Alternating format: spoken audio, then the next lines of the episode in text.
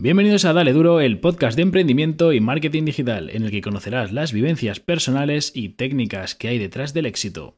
Presentado por Fernando Navarro. Hola, muy buenas a todos. Bienvenidos a un nuevo capítulo de Dale Duro, podcast de emprendimiento, capítulo número 5. Hoy tenemos con nosotros a Teddy Sun. Hola Teddy, ¿qué tal? ¿Cómo estás? Buenas, Fer, ¿cómo estamos? Gracias por, nada, por invitarme a tu, a tu proyecto joder, la verdad que está muy, muy o sea, lo veo muy, lo veo muy bien, con mucho futuro, la verdad, o sea, porque es algo diferente y le da esa frescura que le falta a este tipo de cosas, creo. Muy bien, así se empieza, así se empieza a quedar gusto, ¿eh? Muchas gracias. Vamos a ver, cuéntanos un poquito, preséntate para que te conozca la gente que nos está escuchando. Bien, bien, vale, yo soy Teddy, tengo 28 años, eh, soy graduado en Magisterio de Educación Primaria y a ver, por, mi experiencia que, he tenido, que, he pasado, te puedo contar unos pocos proyectos que he tenido y por qué. ¿Vale? Yo de pequeño, desde siempre, desde pequeño he mamado de la empresa, de la pequeña empresa, de mi familia. Hemos tenido un restaurante chino, ¿vale? Y que llevaremos aquí en, en Vetera, donde estamos nosotros, llevaremos unos 25 años, ¿vale? Funcionando. Y la verdad que la cosa va bien. el negocio funciona y nada, eso. Luego, yo siempre estudiado, o sea, empecé a estudiar. Cuando llegué a los 18 años no sabía muy bien qué quería, qué es lo que quería hacer, aunque sí que es verdad tenía ya nociones de la empresa, eh, todo, todo, relacionado con la empresa, pero no aún realmente no sabía lo que quería a los 18 años. No sé si yo creo que a mucha gente le habrá pasado. Y dije, pues, ¿qué es lo que me puede gustar? Pues, tema de educación y tal, me gustaba, la verdad. Eh, me saqué la carrera y ya una vez acabado la carrera, pues dije, esto no es lo que yo quiero realmente. Para siempre, ¿no? Por lo menos. Y, nada, eh, me salió una oportunidad, un proyecto eh, con los 100 montaditos. Me asocié con una, unos, una, una gente, o sea, unos mis socios, y empezamos un proyecto de 100 montaditos, una cadena, una, franquicia bastante conocida, yo creo yo, que conoce todo el mundo, de, de Restalia. Vale, vamos, a, vamos a pararnos aquí, te voy a cortar, te voy a cortar. Vamos a pararnos aquí, que vas muy rápido y nos estás contando ya lo bueno y yo quiero hacer ahí, quiero hacer un poquito ahí de, llaga. Eh, vamos con la carrera, vamos con la carrera. Eh, tú nos has contado que desde bien pequeñito estás en el negocio familiar, sabes lo que es una empresa, te gusta y sin embargo decides tirar hacia magisterio en lugar de, no lo sé, hacia cualquier otra carrera relacionada pues más con, no lo sé, marketing, eh, alguna carrera de, este tipo, eh, empresariales, no sé, algo así. ¿Cuál es el motivo que te lleva a no seguir ese camino, digamos, de orientación a empresa y tirar más hacia enseñanza? Eh, uno, que es algo que me gustaba, que me atraía, lo primero. Yo creo que eh, fuera del negocio, de, la empresa, eh, fuera de eso, eh, es algo que me, que me, gusta realmente. O sea, soy sincero. Lo que pasa es que no, no, lo veía, no lo veo ahora mismo como algo que me que es lo que es algo a, lo que me quiero dedicar toda mi vida. ¿Sabes? Entonces, y además, creo que es una forma de diversificar a nivel de conocimientos.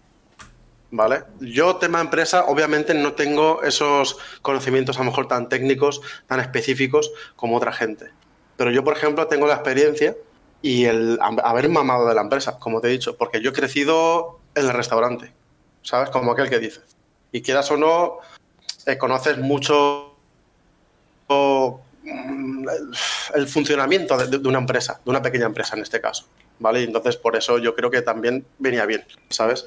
Si en algún momento yo me da por, eh, por empezar, por crear un proyecto, una empresa, y no me fuera bien, yo creo que mm, me vendría bien también tener otra salida, ¿no? O sea, es tener otra puerta de salida.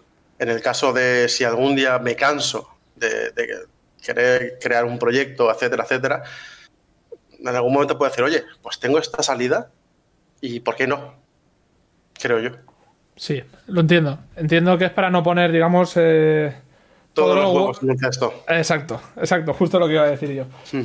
Muy bien, me parece bastante sabio por tu parte la parte esa de, oye, pues yo ya tengo unos conocimientos aquí, realmente igual una carrera para esto no es tan interesante. Y esto enlazo con capítulos anteriores en los que, en los que comentábamos la importancia de una carrera. Evidentemente, si quieres ser el profesor o si quieres ser maestro de infantil o de primaria, tienes que tener una carrera porque te la van a solicitar. Eso es así. Eso, hay una más vuelta de hoja. Pero eh, me voy a adelantar un poquito a, a la conversación. ¿Tú ahora mismo crees que tendrías la capacidad de formar a alguien en algún campo en el que tú consideres que tienes esa capacidad? Quiero decirte, yo por ejemplo podría formar a alguien a la hora de, no lo sé, algo que haga mi trabajo habitual. Eh, crear usuarios en un entorno Windows, por ejemplo. no es un gran conocimiento, pero para alguien que no sabe nada, eh, pues digamos que, es válido. ¿Tú tendrías algún campo en el que dirías, oye, me, me gustaría, me apetecería dedicarme de la formación de, este campo?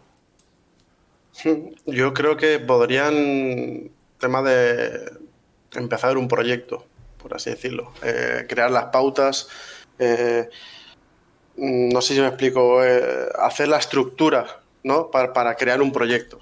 Sí, digamos, acompañar ahí en ese, en ese inicio a la, persona que no sabe muy bien cómo va.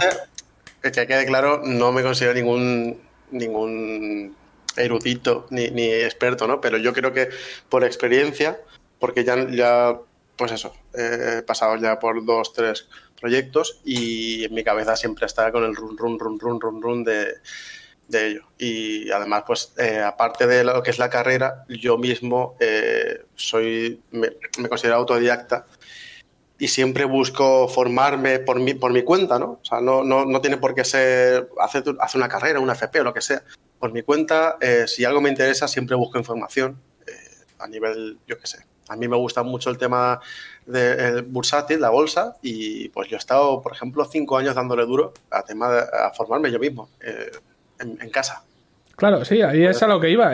yo, por ejemplo, que no tengo ni idea de bolsa, los conocimientos tuyos serían más que válidos para mí. Como es tónica en el, es tónica en el podcast, pero los invitados eh, digamos que todos hacéis el mismo planteamiento de no soy nadie para dar un consejo, no soy experto en, pero oye, es que igual a mí tu consejo o tu guía, por estar más cerca a mí, me sirve mejor que si viniese Warren Buffett a darme una clase, porque probablemente no me enteraría de nada. ¿Sabes lo que, te, lo que te quiero decir? Sí, sí, sí, lo que pasa es que, a ver, te has ido a Warren Buffett, ¿no? Es un, es, perdón, pero es, es el, vamos, el rey en ese sentido, ¿no? Pero quiero decir, a veces se le da mucha importancia o demasiada importancia al tema de, por ejemplo, la formación o títulos que pueda tener una persona. ¿Sabes? Porque ya no, por ejemplo, en bolsa, pero en cualquier otro sector yo he visto gente muy válida, vamos, válida, súper válida en su sector y realmente a lo mejor no tiene una formación específica ni tiene una carrera al respecto. ¿Sabes lo que te quiero decir? A lo mejor con, con experiencia y ya te digo, mucha gente es autodidacta. Y eso es muy, muy, muy válido. Es que. Más en este, en este tipo de cosas. Para mí es más válido una persona autodidacta que se ha formado en un campo en concreto, que lo lleva a la práctica, que tiene su experiencia y tiene su bagaje, que una persona que tenga una carrera de la que realmente no, no ha ejercido o no tiene, o no tiene esos conocimientos. Quiero decir, al final, sí, está claro que si eres ingeniero informático, oye, pues vas a tener conocimientos. Pero si esa carrera te la has sacado por terminarla o porque no te ha gustado, Mm, probablemente haya gente que se haya formado por su cuenta que, te dé varias vueltas en esos campos, programadores y demás, por, poner un ejemplo, vamos. Estoy muy de acuerdo con eso, estoy totalmente de acuerdo. Pero el problema es eso, en el mundo laboral eh, ya no hablamos tanto de emprendimiento, sino fuera de ello, eh, cuando buscas un trabajo, cuando estás buscando, ¿sabes? ¿Qué te piden normalmente? una formación, X tal. Luego ya verán si tú eres válido, pero el, filtro, que, el primer filtro que te ponen, creo yo, es muchas veces qué formación tienes. Sí, sí, desde luego. Y, y, aquí, quiero decir, aquí lo que, lo que pretendemos es eh, motivar a gente que esté en su casa, ¿no? Que esté oyéndonos, que, tenga un conocimiento a que tire hacia adelante. Entonces, eh, volvemos un poquito hacia atrás y volvemos ahora mismo. Ah, te piden, te piden, te piden. Te piden si vas a algún sitio, ¿sabes? A, a una academia, si vas a una universidad, si vas a algún sitio. Pero, ¿y si eres tú el que inicia eso? O sea, ¿qué te impide a ti, ahora mismo que está en boom, iniciar un TikTok en el que des consejos bursátiles? Y que ese TikTok te lleve a crearte una web. y que esa web te lleve a hacer unos cursos. Que primero regales y luego esos cursos los cobres baratos. Y luego hagas una asesoría y acabas viviendo hostia, pues ni montadito ni restaurante, acabas viviendo de, oye, bajo tu conocimiento que te creías que no sabías tanto, resulta que, oye, he acabado viviendo de la bolsa sin dedicarme a la bolsa. Por poner un ejemplo, ¿eh? Bolsa porque es lo que tú tratas. Sí, sí, sí, sí, sí, sí, realmente me parece, vamos, impedir, a mí no me, impide nada, o sea, al final, pues es, eh, si, este, si estás decidido a ello y crees que tienes los suficientes conocimientos y que pueden aportar a la gente, adelante, adelante lo que pasa es que ahora mismo, en este mismo ejemplo, este ejemplo en concreto no lo, tengo no, lo tengo en la cabeza. Pero vamos, que yo animo a la gente a que si consideras que tenéis los conocimientos y amor y si tienes experiencia mejor, adelante. Lánzate. no, hay más, sí, sí, lánzate. Te, o sea, te creas tú, quiero decir, te puedes hacer un borrador de proyecto eh, redactas todo lo que tienes que redactar, tema de objetivos, tal, tal, etcétera, etcétera, y, para adelante. Y si pasan tú, uno, yo creo que cuando montas un proyecto, quieres crear un proyecto, haces un borrador de ideas, ¿no? Como todo el mundo, y luego pasas unos filtros a, ese proyecto, a esa idea, y luego si los pasas, vamos, adelante. ¿Esos filtros, me viene bien que lo comentes, eh, ¿los pasas tú solo o lo compartes con tu entorno? ¿Tú cómo lo eh, haces? yo la verdad, lo primero que hago, a mí me, yo, Fer, a mí me entran ideas cientos, cientos. Yo tenía mil, mil, mil ideas de proyectos, mil proyectos, que luego no, no lo llevas a cabo, porque pues a lo mejor no pasan ese filtro y tal.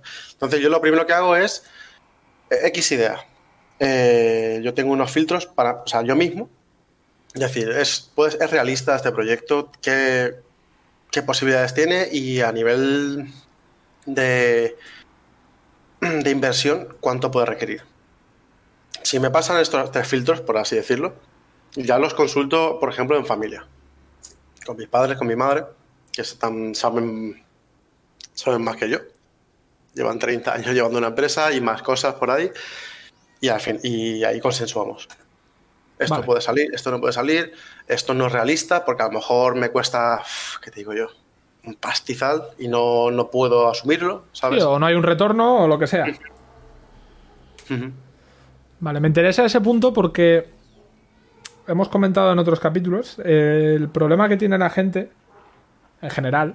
Eh, yo entre ellos estaba antes en ese punto de, hostia, voy a comentarlo con otras personas y me van a robar la idea.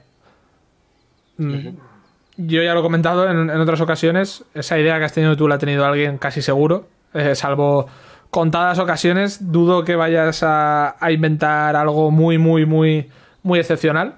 ¿sabes? Sí, es muy difícil eso. ¿Qué pasará? Que, pasará y seguirá pasando y oye, inventarán cosas que tú dirás, madre mía, no, no me lo esperaba, pero en cuanto a modelos de negocio y demás, gente que tiene ese miedo a que, a que le roben la idea, ¿tú eso lo compartes o, piensas que no, que no tiene cabida ese, ese de, bueno, voy a pasar yo mis filtros, tiro para adelante yo solo, no lo cuento a nadie hasta que no esté a punto de salir y luego ya veremos qué me dicen?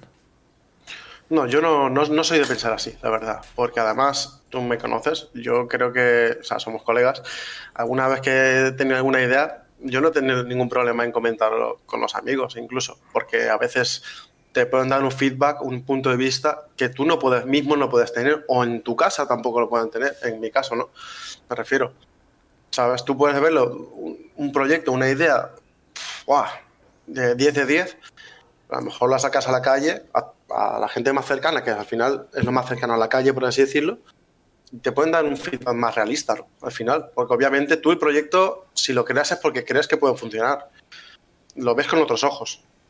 No sé si me explico.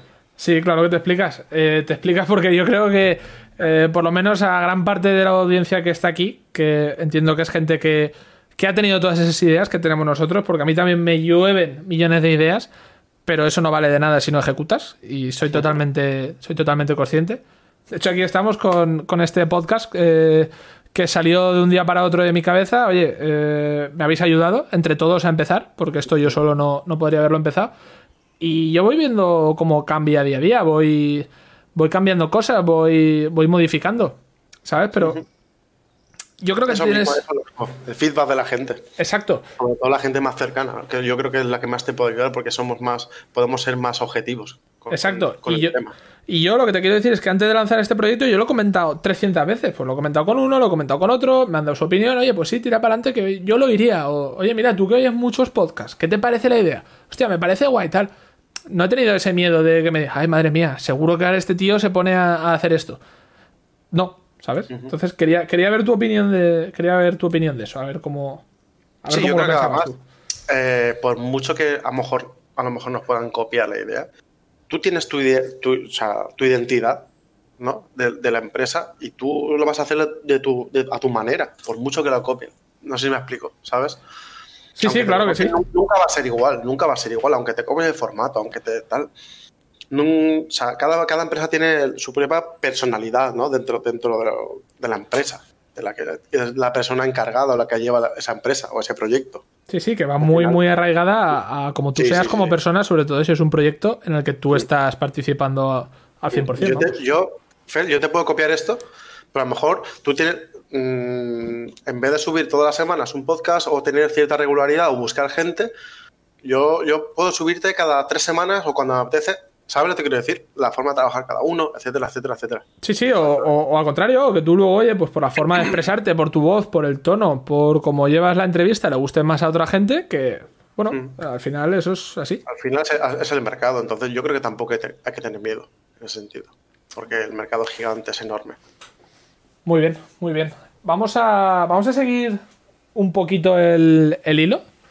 Vamos a ver esos fracasos que has tenido ahí. Cuéntame si tuvieses que hablar de fracasos, ¿de qué me hablarías? Aunque no hayas tenido nada estrepitoso. Mm, el fracaso, el primero, el más grande además. Yo creo que el de los 100 montaditos, en este caso. ¿Eso es un fracaso? Sí, sí, fracaso, sí. Se puede decir que sí. No, no, salió, no ha salido, no salió como pensábamos, pero bueno, dentro de KB tampoco ha sido algo mm, ¿sabes? sí, sí, sí, yo creo que, creo que te entiendo. Sí, o sea, digamos que tenemos una expectativa de 10 y no ha salido 10. Tampoco es que haya salido mal, mal, mal, pero es lo que a eso me refiero. Que de hecho sigue adelante, si no me equivoco. No, no, no, no, no, no. Ah, hasta, el año, hasta, el año pasado. Hasta el año pasado, si no me Sí, sí, hasta el año pasado no, ya, ya, no, ya, no, ya no lo tenemos. Vale, vale, por vale. Eso, por eso digo que es. Lo considero fracaso. Aunque no fuera un, un desastre, ¿no? Lo considero un fracaso, realmente. Entonces. Pues mira, si, si te parece, aprovechando que has participado ahí en la creación de una franquicia, por así decirlo, si quieres contarnos un poquito cómo son los primeros pasos de forma, de forma resumida, sin, sin parte técnica, pues oye, contacté con, con, la empresa, tuvimos dos reuniones, una formación. Si quieres contarme un poquito eso y seguimos luego hacia el motivo por el que no te gustó, digamos, el rendimiento. Sí, eh, pues nada, eh, al final, pues eh, estas, las empresas matrices, en este caso Restalia, suelen hacer unas reuniones con, gente que le interesa y tal. Tú puedes ir, solicitas ir y ahí ves un poco lo que te expone. Obviamente, o sea, los números que te dan tal son un poquito más, eh, creo yo, un poquito más inflados siempre de lo que es la realidad, ¿no? Pero obviamente es, normal, se entiende porque al final ellos quieren vender su modelo de empresa, su franquicia, ¿no? Porque el negocio de, estas empresas matrices son la franquicia realmente. Está claro. Eh, y ahí contactas con ellos y si te interesa, eh, les dejas su contacto, bueno, no recuerdo bien, pero bueno, sigues en contacto con ellos y ya te reúnes de forma más específica con ellos. No estás con 100 personas en una sala, sino... O sea, esa primera toma de contacto no te piden nada, ¿no? Cualquiera puede ir a una reunión de ese sí, tipo. Sí, sí, realmente sí, realmente sí. Ellos exponen su, su modo de negocio, sus pros, sus contras, tal. Obviamente casi siempre son pros. O sea, quiero decir, no estoy tirando a mal a Restalia, sino que al final es cómo funciona, ¿no? Eh, y nada, ahí al final de la reunión, quién le interesa realmente, quién no, quién le interesa realmente que pasen por aquí o que nos dejen su contacto y tal, y ya pues se, se contactan contigo de forma más específica. Una vez te reúnes con ellos, ya vas viendo, conociendo ¿no? lo que es la franquicia, eh, cómo funcionan y tema números. obviamente. Y nada. Y luego ya si todo ok todo, o no, vas adelante. Eh, la misión de buscar local, por ejemplo. Es algo bastante complicado, además. Ahí ellos te ponen alguna pega, te piden algún requisito del local de ubicación, de eh, población. Ellos te ayudan a buscar el local. Eh, a ver, población, por ejemplo, nosotros somos de Valencia.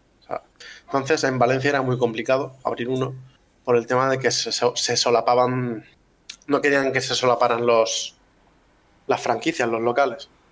No sé si me explico. Sí, claro, como, las farmacias.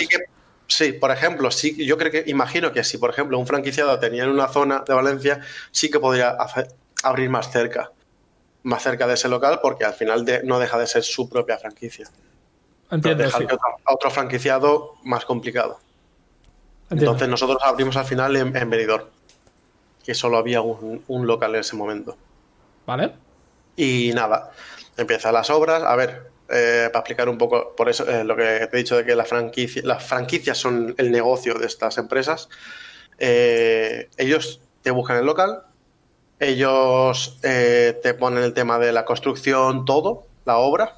va, o sea, digamos, el intermediario son ellos. ¿Vale? Entonces, vemos un poco también, quiero decir, todo el proceso pasa por ellos. Sí, que, pillan de todos los lados, está claro. Se llevarán su parte de obra, su parte de, arquitectura, su parte de incluso del alquiler de local, a saber. Luego tú pagas un, dinero al principio, una vez ya decides que, que vas adelante con el proyecto, primero pagas un dinero no, recuerdo si tenía un nombre específico, pero bueno, es una cuota que tú pagas por llevar el nombre de, la, marca. ¿Vale? Luego, eh, los royalties, el royalty que es eh, lo que se te cobra el dinero que tú pagas a la marca eh, por la facturación. ¿Vale? ¿Qué haces? Y luego los proveedores también son suyos o, o están ellos en medio también. O sea que prácticamente de todos lados Mm, cogen, ganan dinero. Entendido. Es un poco la franquicia. Un poco la franquicia, sí. Vale. Entonces, en ese punto, digamos que ya arrancas. Después de todas las obras, demás, eh, empieza el local. ¿El personal lo eliges tú? ¿O te ponen también algún.? No, el personal lo, elegimos nosotros. elegimos nosotros. De hecho, nosotros mismos, no, hay otros franquiciados, por ejemplo, que eligen, o sea, no, no, quieren trabajar ahí en su propio local y contratan a un encargado y se encarga de todo. Nosotros lo llevamos nosotros mismos en su momento. Y una cosa que, no sé, me viene la curiosidad, ¿el tema de salarios es el mismo salario en todos los en todas las franquicias o cada franquiciado elige el salario? Cada franquiciado elige el salario. Puedo dar más, puedo dar menos, pero bueno, sí, cada uno elige lo que, Sí, que no hay, no hay un baremo por parte de la franquicia. No, no, no, te, estimulan, no te obligan en, ese sentido. No hay un estándar. Vale. Aquí ya estamos arrancados, empieza el negocio. ¿Cuánto tiempo, ¿Cuánto tiempo os dais para ver si el negocio va bien o no? Quiero decir, ¿cuánto estimáis vosotros que tiene que pasar para, ver ahí un rendimiento? A ver, eh, la franquicia te ayuda con, con, ese estudio de mercado suyo, ¿no? Y te estima un tiempo. Vale. X tiempo. Pero yo sé lo que te he dicho, suelen ser números más... Eh, amigables. Sí, más amigables. Vale. Yo estimaba pues sobre unos 5 eh, años aproximadamente, 5 o 6 a lo mejor. ¿Han, llegado, a pasar?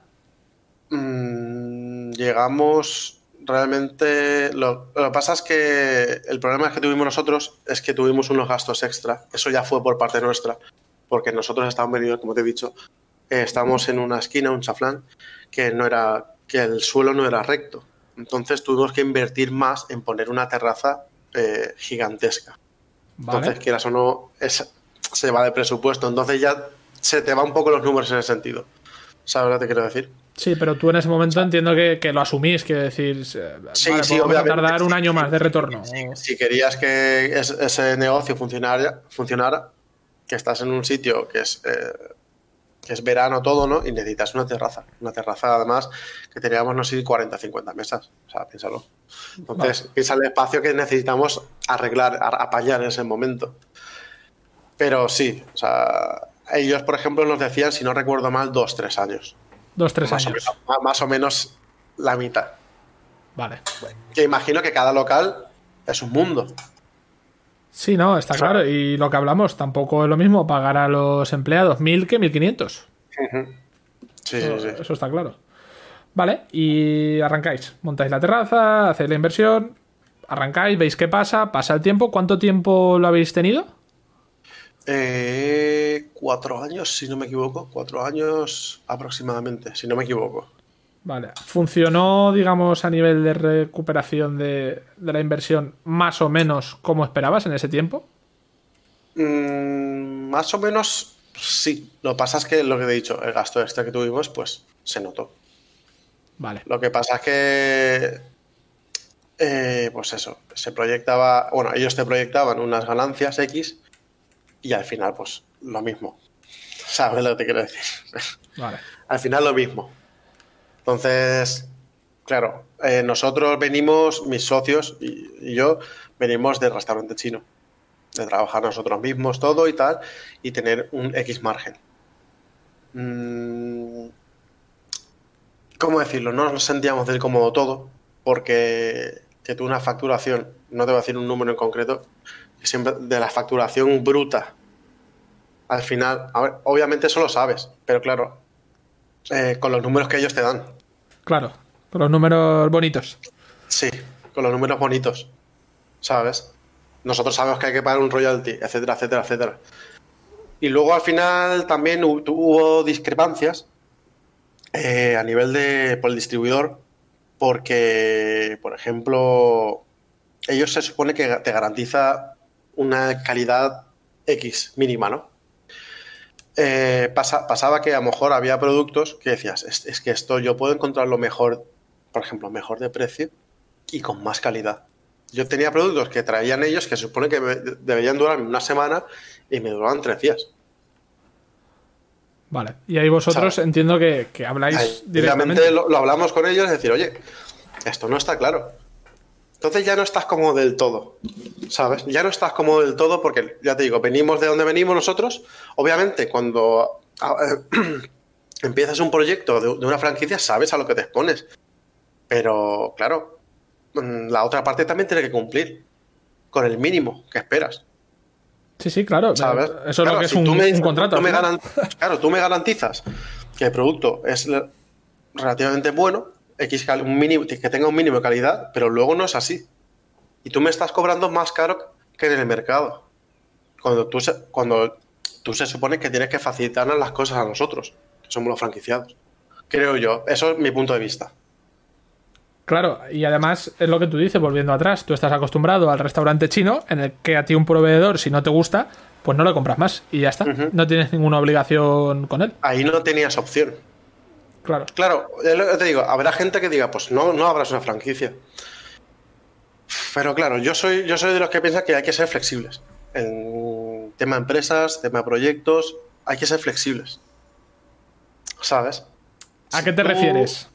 Flexibles en el sentido de que, oye, yo te estoy reclamando esto, además te lo doy con pruebas, fotos, vídeos, tal cual. Mm, tienes que ser un poco más flexible con los franquiciados en este caso. ¿Sabes? Si yo te estoy reclamando algo es por, una razón, no te lo estoy reclamando por, porque sí. Claro, y tú ahí no puedes, o sea, a mí me viene a la cabeza que esa misma reclamación que has hecho tú puede que la haya hecho otra misma gente, pero que a ellos les da igual, porque precisamente a ellos el producto, pues oye, pues ni les va ni les viene porque el negocio es el franquiciado. Entonces, pues con que más o menos sea una calidad normal, yo te tengo que decir, yo ahí no voy nunca. O sea, más joven sí que iba, pero. Sí, sí, lo mismo, digo. No voy jamás, porque es que me, parece ridículo. Pero bueno, eso es una opinión personal. Eh, tal vez, tal vez, con lo que tú estás diciendo, si en lugar de cada vez que alguien, algún franquiciado se queja por el producto y lo ignoran o lo tratan mal o lo que sea, si mejorasen ese producto, pues oye, tal vez a la gente le parecería otra cosa. Porque no conozco a nadie que me diga, oye, el montaditos está de miedo, ¿eh? Cuando quiera vamos a montaditos que, madre mía, cómo están los bocadillitos. Oye, solo hacer bocadillos y cuatro cosas más. Por lo menos haz los bocadillos buenos, ¿no? ¿Sabes lo que te quiero decir? Eh, sí, sí, sí, Tú vas a, yo qué sé, tú vas a McDonald's yo precisamente no voy, pero hay gente que le encanta McDonald's. Te dice, me encanta la no sé cuántos, me encanta la no sé más, me apetece muchísimo. Yo no conozco a nadie que me diga, me apetece muchísimo montaditos.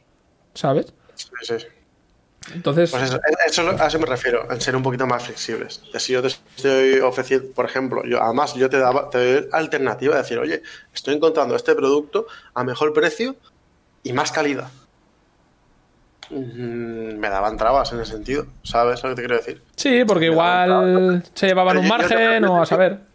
claro, ya cuando tocas su dinero. Pero al final es eso. Si tú tienes un franquiciado contento, un franquiciado que le, que le vaya bien, ganas tú. Que ganes un poquito menos, tengas un pelín menos de margen. ¿Me explico? Al final ganas tú más. Pero bueno, mmm, ya ahí yo no, claro, es una empresa grande, yo no. Y les ha ido bien, de lo que cabe, hasta ahora por lo menos. O les ha ido bien. ¿Quién soy yo para decirle nada? No, claro. Eh, avanzando un poco, vosotros, cuando decidís salir, eh, ¿se hace un traspaso? ¿Se cierra? ¿Qué, es lo que pasa? Eh, lo traspasamos, lo traspasamos al final, porque bueno, ya estaba el local montado y tal. Lo único que el tema de las sillas, inmobiliario de, de Restalia, no se podía reutilizar Ah, hay que volver a comprárselo. Ya, el que, la persona que entre. A ver, sí que es verdad que había, eh, había mobiliario que no, era, que ya, añadimos nosotros. Ah, vale, pero tú, tú, no lo, tú no lo, no lo pasas como un montaditos, pasas el local montado como un negocio de restauración. Con la, cocina, etcétera, etcétera. Vale, vale, yo pensaba que, pasaba. pero claro, todo lo que tenga que ver como. Es que no, no han seguido el montaditos, ¿sabes lo que quiero decir? claro, claro. Otra persona y ha abierto otro local. Claro, claro, yo te había entendido como que habíais pasado el montaditos como tal. No, no, no. Vale, vale. Vale, pues está claro. Esto si, bueno, si a la gente le, si a la gente le interesa, podemos hacer en algún futuro algún capítulito así dedicado un poco más en profundidad al tema franquicias, porque yo sin tener ni idea es lo que, lo que tú decías antes. Oye, ¿por qué te montas una franquicia en lugar de, de abrirlo por tu cuenta? Si, si tanto sabes, pues bueno, a ver si, si a la gente le interesa, haremos ahí un capítulo de, Perfecto. De preguntas y respuestas de por qué sí, por qué no una franquicia. Muy bien, muy bien. Perfecto. Yo encantado, Fer. Perfecto. Seguimos adelante. Más cositas. Después de montaditos o paralelo a montaditos.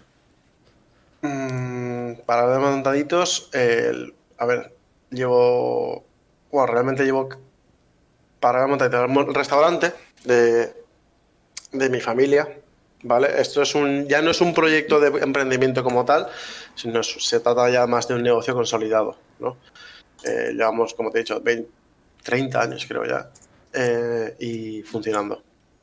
Este modelo de negocio, pues a día de hoy lo veo casi una utopía, pero hace 20, 30 años no habían restaurantes chinos, no habían chinos ¿no? prácticamente en España, bueno, en Valencia, había muy pocos, y era un negocio nuevo, innovador ¿no? en su momento.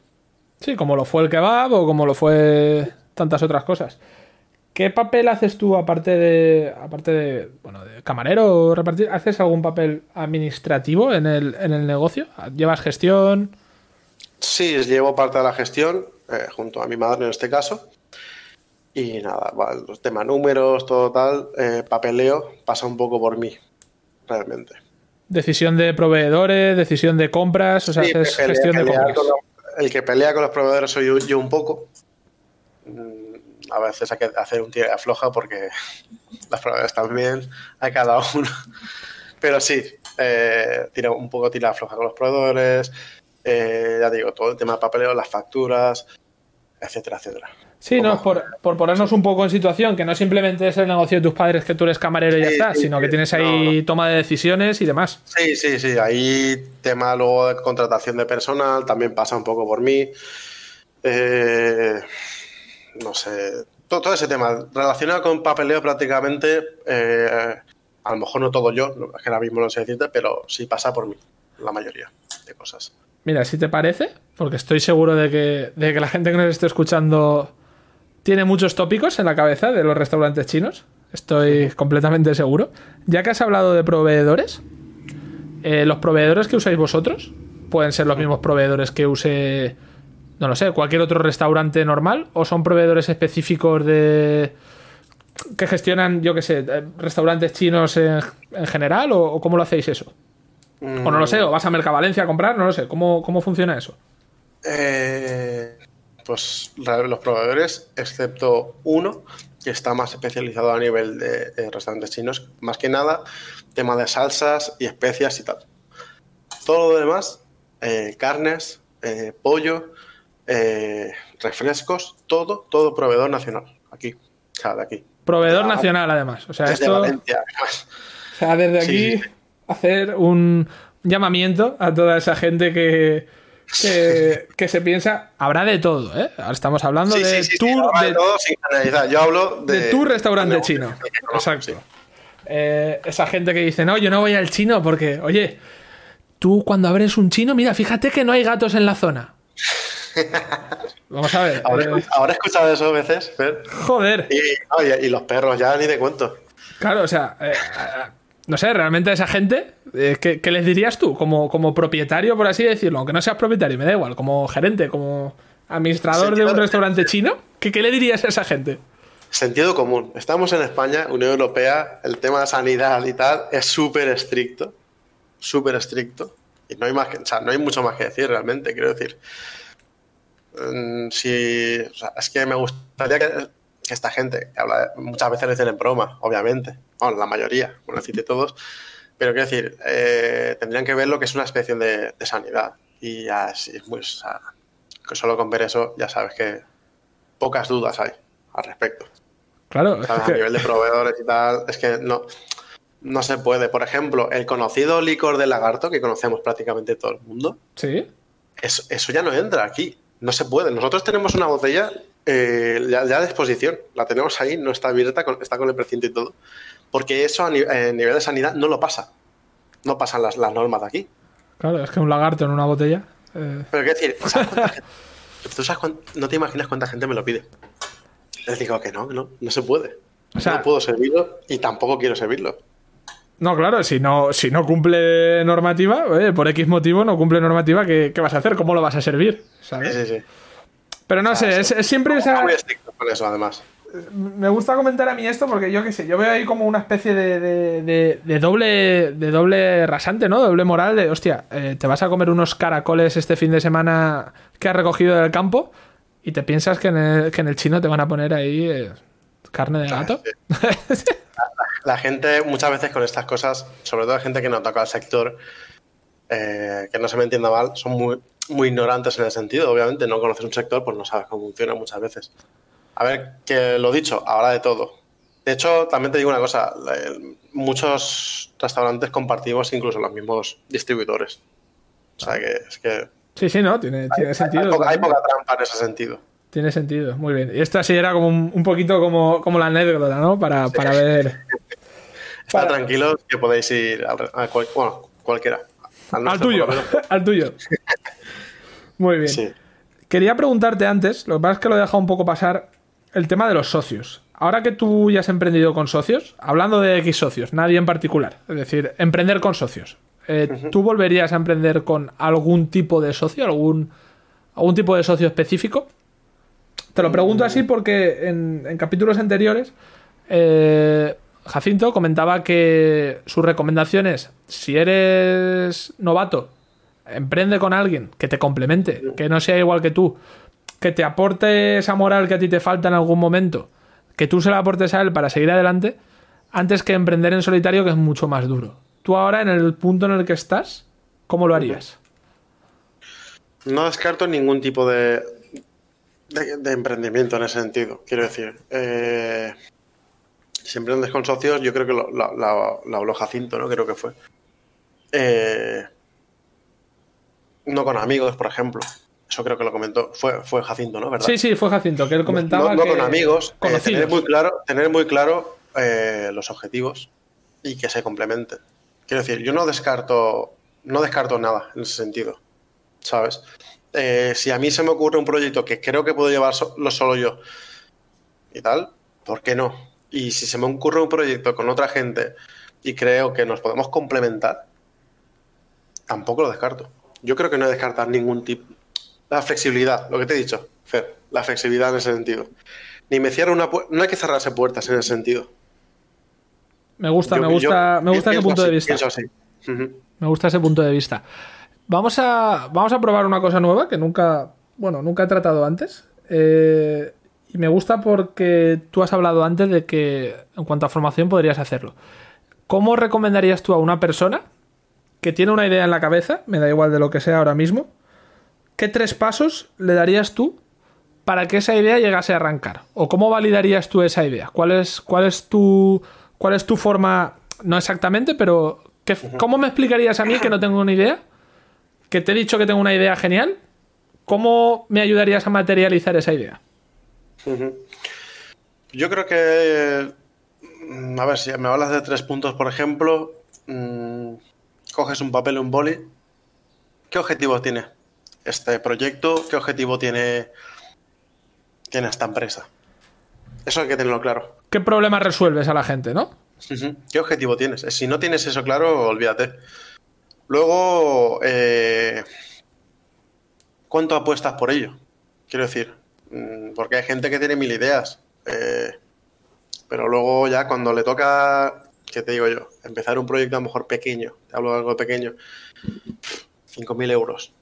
Oye, oye, 5.000 euros no... no 5.000 euros tampoco es una locura, ¿no? Hablamos de, crear una empresa, un proyecto, tal, o arrancar una... ¿Sabes lo que quiero decir? Sí, sí, claro, no estamos hablando de... Sí, está muy bien la idea, tal, pero a la hora de poner las cosas sobre la mesa, ya no, ya me he hecho para atrás. Sí, que no se gastan ni 20 euros en el dominio de la web. Vamos a ser claros. básicamente, sí, sí, sí, básicamente, claro. Si no, si no tienes eso, ¿qué, hacemos? Tú puedes tener mil ideas y puedes tener la mejor idea del mundo, pero si no apuestas por ello. Y luego, pues, el tercer punto. Mm, Te he puesto un poco en un compromiso, ¿eh? Sí, la verdad que sí. Objetivos. Eh, luego, pues.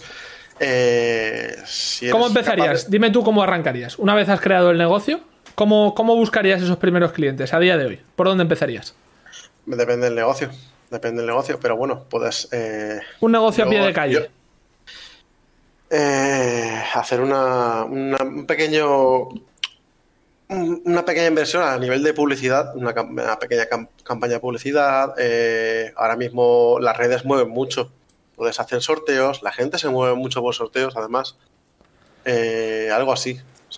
Darle mucha caña a las redes, que a día de hoy, nosotros, o sea, hace 30 años, por ejemplo, el restaurante chino, eso es inimaginable, ¿no? Pero, ¿qué, negocio ves tú ahora a día de hoy que no tenga unas redes?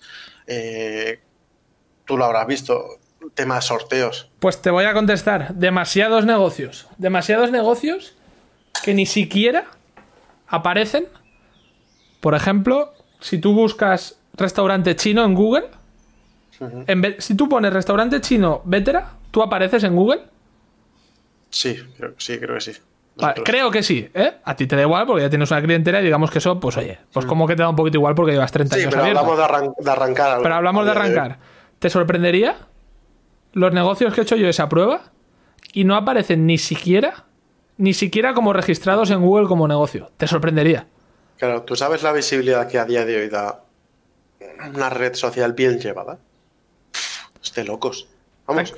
antes nosotros tenemos que hacer publicidad con folletos. Vamos, mandamos a un tío, pateate el pueblo y ves dejando los folletos en, cada buzón. Sí, sí, yo. Ahora, ahora, mismo, a día de hoy, puedes llegar a más gente sin tener que hacer eso. Hombre, por supuesto. Por supuesto. Yo, mira, te voy a dejar aquí un. Te voy a dejar aquí un, dato, que ya lo trabajaremos, si, si a la gente le gusta. Veremos cómo lo hacemos. SEO local. Simplemente te digo eso. SEO local. Si tú vas a empezar un negocio y no sabes el significado de eso, has empezado mal. O has contratado a una muy buena empresa de marketing, que aquí te quería yo preguntar.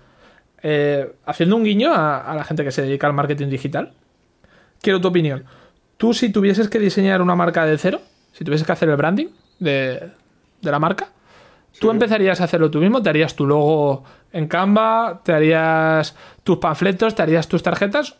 ¿O piensas que es muy importante invertir en una agencia o en una persona, me da igual, especialista en, eh, bueno, gestión de marca, organización a nivel de web, creación de logo, colores corporativos, eh, tipo de títulos en la web. Estamos entrando en un poquito más técnico, pero ¿Tú piensas que es necesario esa inversión en marketing digital o lo ves como algo que se puede dejar de lado y que cualquiera puede empezar? Yo creo que a día de hoy hay que darle importancia a ello. O sea, ¿Tú pagarías por ello? Yo sí, yo pagaría por ello. Si no tienes los, tú los, medios o los conocimientos, etcétera, etcétera, vamos sin dudarlo. Si tengo que empezar un negocio y, además ese negocio se va a apoyar en tema, tema redes, una página web, etcétera, sin dudarlo. Vamos.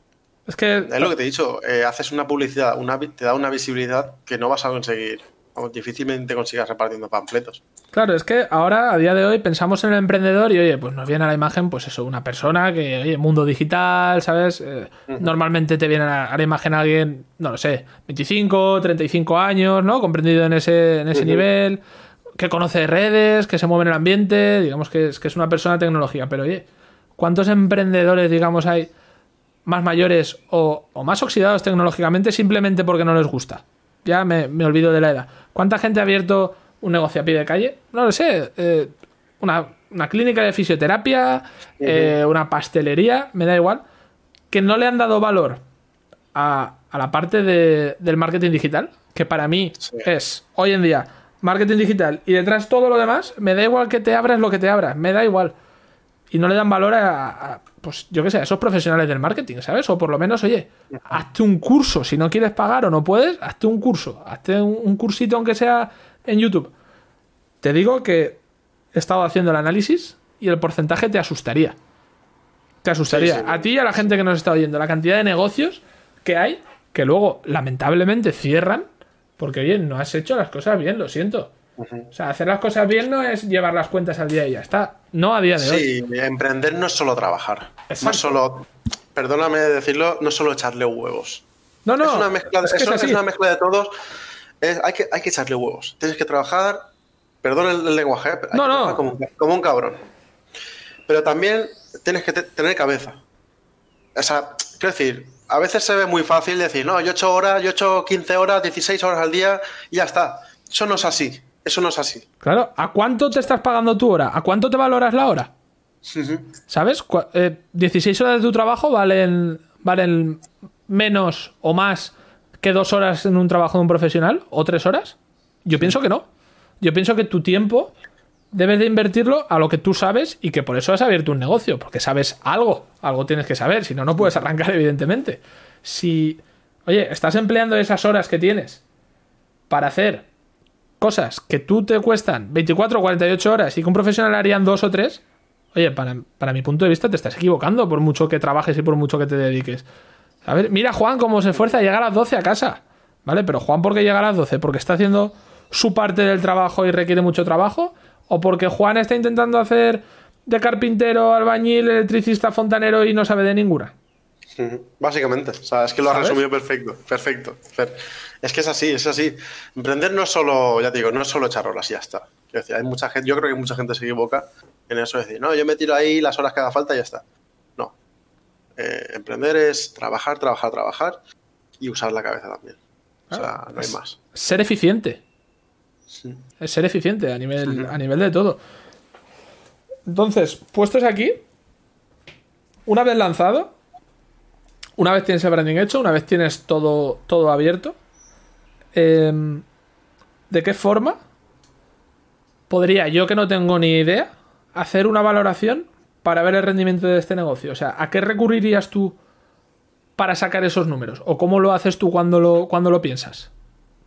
A ver, yo creo que antes de lanzar todo, tú eh, haces eh, o contratas a alguien que te haga un estudio de mercado de ahí ya valoras. Muy, importante, perdona que te corte. Contratas a alguien que te haga un estudio de mercado. Mm. O lo haces tú, si, si puedes hacerlo, si tienes la capacidad de hacerlo. Claro, pero me, gusta eso porque no has dicho yo hago el estudio de mercado, ¿sabes? es, parte de lo que estábamos hablando. Y a partir de ahí, eh, antes de abrir las puertas, obviamente se supone que ya tienes, ya, esperas algo, ¿no? En ese sentido. Eh, ya esperas, oye, pues se supone eh, me ha ido 10 de 10 si yo me he ido, tengo estos números, a 6 meses, a un año, a dos años, lo que sea. Me ha ido tal y ya valoras tú. Ya abres las puertas, empiezas y vas viendo. Eh, obviamente la flexibilidad es importante. Quiero decir, no hay que morir con, las, con nuestras propias ideas. si por ejemplo empezamos con una idea, una idea de trabajar, una idea de ofrecer el producto X, tal, de una manera, nuestra manera, y nos vemos que no está funcionando, no está teniendo el feedback que esperábamos eh, en un principio. Oye, pues vamos a cambiar un poquito, vamos a moldear ese negocio al gusto del cliente, ¿no? de, lo que la, de lo que la gente busca para conseguir ese objetivo que tenemos al final. Es lo digo, es súper importante, creo, ser flexible en ese sentido. Recibir ese feedback, por decirlo de alguna forma. Sí, sí, sí, sí. Y luego ya, pues, eh, ir viendo, ir viendo. Es que a veces, eh, obviamente, depende de ti. Pero luego hay, hay factores externos, por ejemplo, el COVID-19, lo que estamos viendo ahora. Por es complicado para todos. Te tienes que adaptar y además no adaptar, decir, pues ya lo haré. O lo haces ahora o hasta luego. Sí, no tienes margen de maniobra. Esto, no espera a nadie. Quiero decir, ahora lo estamos viendo ahora mismo eh, todo el mundo prácticamente. O te adaptas o te toca cerrar las puertas. No hay más. Es que es así. Entonces, quiero decir, dentro de lo que depende de ti, mm, pues eso. Eh, ser flexible. O sea, mi, mi palabra en la cabeza es ser flexible siempre. Es decir, no te mueras con tu idea. Eh, vemos que esto no funciona, oye, vamos a darle una vuelta de tuerca. No decir, no, esto, esto es bueno, yo lo que ofrezco es bueno y ya está, y me, quedo aquí. Que hay gente que le ha pasado. Sí, es que igual te quedas ahí, pero de verdad. Sí, ¿sabes? Y eso, y básicamente lo que está, hacer lo que está en nuestras manos, pero siempre siendo un poco flexibles a nivel de mentalidad y tal, es importante, creo yo.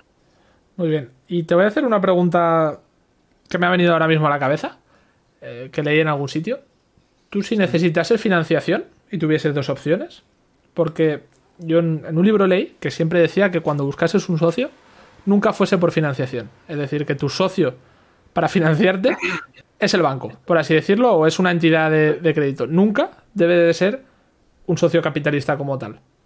Tú si tuvieses que requerir esa financiación, ¿cómo lo harías? ¿Hacia qué lado tirarías? No, no buscaría un socio. No buscaría un socio porque te pillas los dedos. Buscarías una entidad. Sí. Perfecto. y esto me lleva. Esto me lleva, perdona que te corte, a la parte de la educación financiera. ¿A ti cuando te dicen educación financiera, qué te viene a la cabeza? ¿Qué es lo primero que piensas? Que no tenemos ni puta idea, en general, hablando. Sí, sí, estoy de acuerdo. ¿eh? Sí, tú sabes, sabes cómo pienso. Eh, soy muy crítico en ese sentido. Eh, nos queda mucho camino en general en la población. Yo ya te digo, yo empecé a leer, empecé a informarme en ese sentido y, joder, eh, es necesario, es necesario en los colegios, creo yo. Es que me parece... Tú no puedes salir de bachiller, de la ESO o del colegio, donde sea. Sin saber leer una nómina. Por ejemplo. Por ejemplo. Por ejemplo. Y mil historias así. ¿Qué es una renta? ¿Qué es que se hace la renta? ¿Sabes lo que te quiero decir? Sí, sí. Estoy completamente de acuerdo. No puede ser, no puede. Eh, o que la gente. Volviendo, o sea, metiéndonos ya un poco en materia de educación financiera, eh, la gente, la crisis del ladrillo, 2008 y tal, ¿por qué pasó? Por la mala cabeza de la gente. Obviamente, luego están el tema de los bancos que daban eh, hipotecas a todo el mundo y tal, etcétera, etcétera, etcétera. Sí, pero. Pero qué decir, la gente que esté. un ejemplo, un ejemplo. Pero ¿quién es, el, ¿quién es el malo ahí?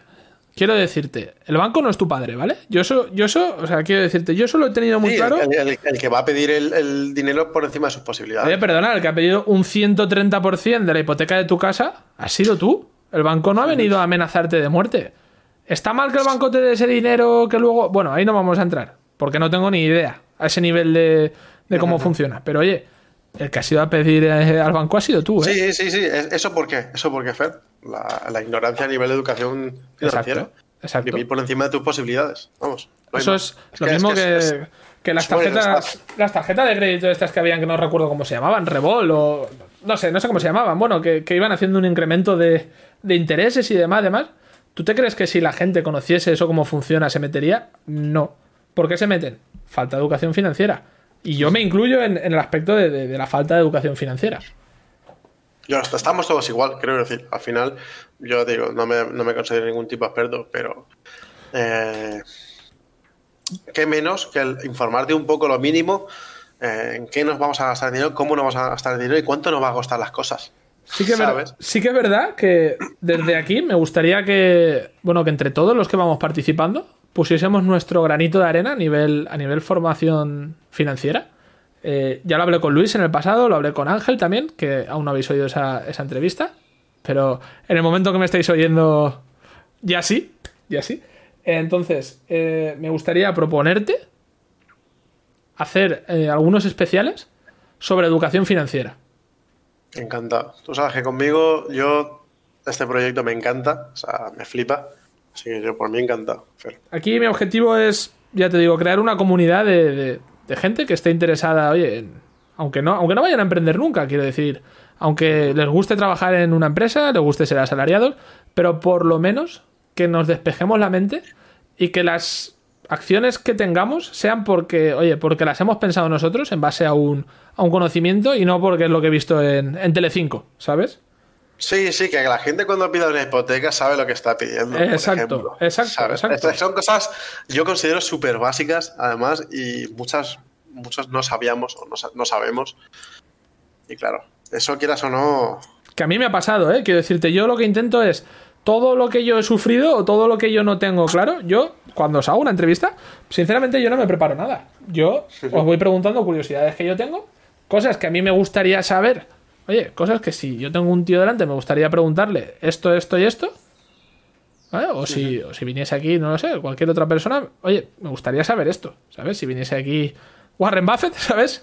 Oye, oye, oye, Warren. Eh, Ojalá, ¿no? ¿Cómo empezaste? ¿Sabes? Hostia, pues me interesa más eso que que venga aquí alguien y me diga, pues mira, ahora mismo en TikTok tienes que subir cuatro vídeos al día en un intervalo de tres horas para conseguir 100 followers de promedio esa información la tienes en cualquier sitio, ¿sabes? Yo quiero aquí eso, que entre todos, entre todos y en todos los que quieran participar, incluso de, la gente que nos está oyendo, crear una, comunidad y oye, ir avanzando, ir avanzando poco a poco. Pues déjame comentar eh, respecto a la educación financiera, yo creo que es un problema grande, además de fondo. El tema de, este, de gobierno, educación, es un problema gordo, gordo y eh, que va para largo, creo.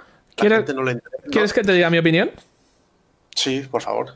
¿Al gobierno no le interesa?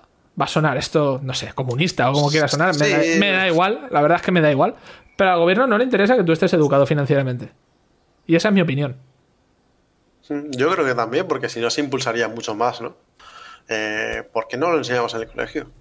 Por ejemplo. Ya no, no, no, te digo en primaria, obviamente, pero cuando somos un poquito más mayores, unas nociones básicas, ¿no? De cómo funciona el dinero. Sí, sí, sí. Básicamente, básicamente eso, básicamente eso. A ver, sí que es cierto que yo, oye, pues yo soy muy curioso, entonces yo me, informo de muchísimas cosas que luego no sé de nada, ¿sabes? Pero me gusta, oye, pues saber cosas, me gusta, tengo curiosidad.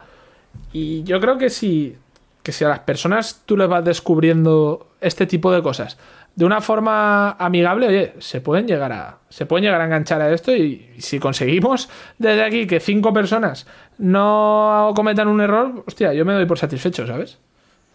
Sí, sí, al final se trata de eso. O sea, nosotros difícilmente cambiamos el mundo, bueno, pero, pero quiero decir, eh, nuestro trocito. Si podemos, si podemos aportar algo, que sea este tipo de cosas y para bien, además. O sea, no hay más. Es que no vamos a hacer que, se enseñe en el colegio, que es hacer una renta. No vamos a enseñar en el colegio a pedir una hipoteca, cómo pedirla o, sabes qué condiciones aceptar y qué condiciones no aceptar. Eso además es algo muy personal, pero bueno, mm, todo lo que vamos a aportar desde aquí, bienvenido es. Perfecto. Te voy a hacer dos preguntas con las que vamos a, vamos a cerrar. Hasta la próxima vez, porque estoy seguro de que la va a ver. Recomiéndanos un libro. Vale. Eh, voy a recomendar, como este es el primer, la primera vez que paso por aquí, uno muy básico, ¿vale? Pero que a mí realmente fue el que me abrió las puertas un poco, me abrió los ojos, no, no las puertas como tal, me abrió mal, los ojos.